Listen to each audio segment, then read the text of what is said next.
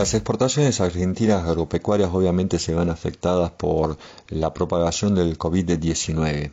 En lo que va del año, el índice de productores agrícolas elaborado por Standard Poor's cayó un 16%, fundamentado en la menor demanda proyectada de productos agrícolas tanto para consumo humano directo como para forraje animal. La menor actividad económica global que se espera para este año se verá reflejada en menores ingresos que recortarán y o modificarán el consumo de alimentos, a la vez que caería la demanda de aceites vegetales y maíz para la producción de biocombustibles. En esta situación, la caída de la demanda de soja ocurre cuando los productores están levantando una cosecha abundante. Además, la semana pasada, el precio de la oleaginosa cayó de los 311 dólares con 86 centavos por tonelada en el mercado de Chicago a los 303 dólares con 40 centavos.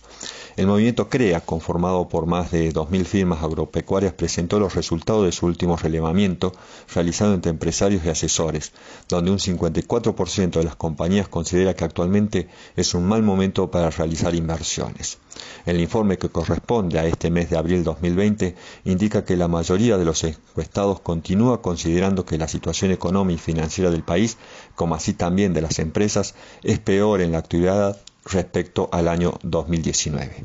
Algunos exportadores también temen que se suspenderán compromisos internacionales y que esto repercuta en otra baja de precios. Además, en 10 semanas debe iniciarse la siembra del trigo. Muchos se sienten casi sin escapatoria ante el peso de los impuestos y con costos a un dólar superior al que reciben descontadas las retenciones.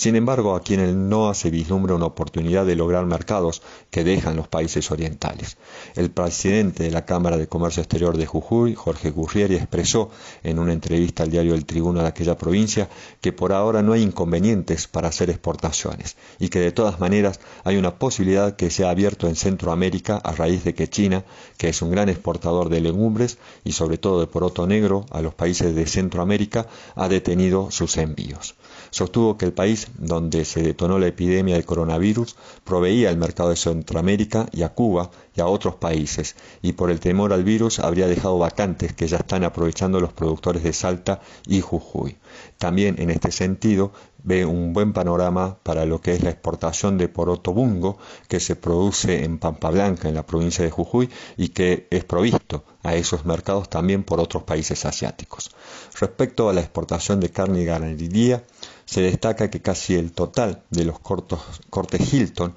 están detenidos como consecuencia de la paralización del sector de restaurantes en Europa con el cierre masivo de este tipo de establecimientos.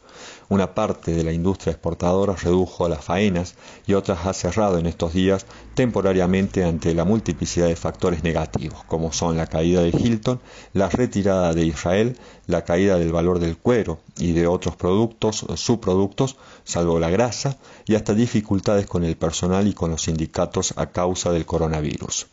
Contra todos esos efectos negativos se destaca la fuerte recuperación de las compras chinas, al reanudarse la actividad económica antes de lo esperado en el gigante asiático. Los stocks que se habían acumulado de carne de cerdo y vacuno se están asimilando rápidamente y superada por ahora la crisis del coronavirus en China, vuelve a quedar a la vista el brutal faltante de carne de cerdo que tendría aquel país. Se estima un déficit para este año a causa de la fiebre porcina africana de no menos de 15 millones de toneladas. La demanda china se ha superado, recuperado mucho antes entonces de lo esperado, en los cortes tradicionales, el Xinjiang, la vaca en manta o en recortes, rueda, delantero y de novillo a los valores de mayo del año pasado, cuando se celebró la Feria Internacional de Cial. Incluso se observa una tendencia a la suba en los valores, porque la demanda, al igual que el año pasado, está superando a la oferta. De acuerdo al análisis CREA, por otro lado, espera que el 20% de las empresas pecuarias planea reducir el stock en cría debido a las magras expectativas que presenta el negocio. Se trata del valor más elevado desde que CREA comenzó a realizar el relevamiento en marzo del año 2013. De todas maneras, indica el informe, el 42% de las firmas consultadas proyecta incrementar la cantidad de terneros para destetar en relación al ejercicio anterior.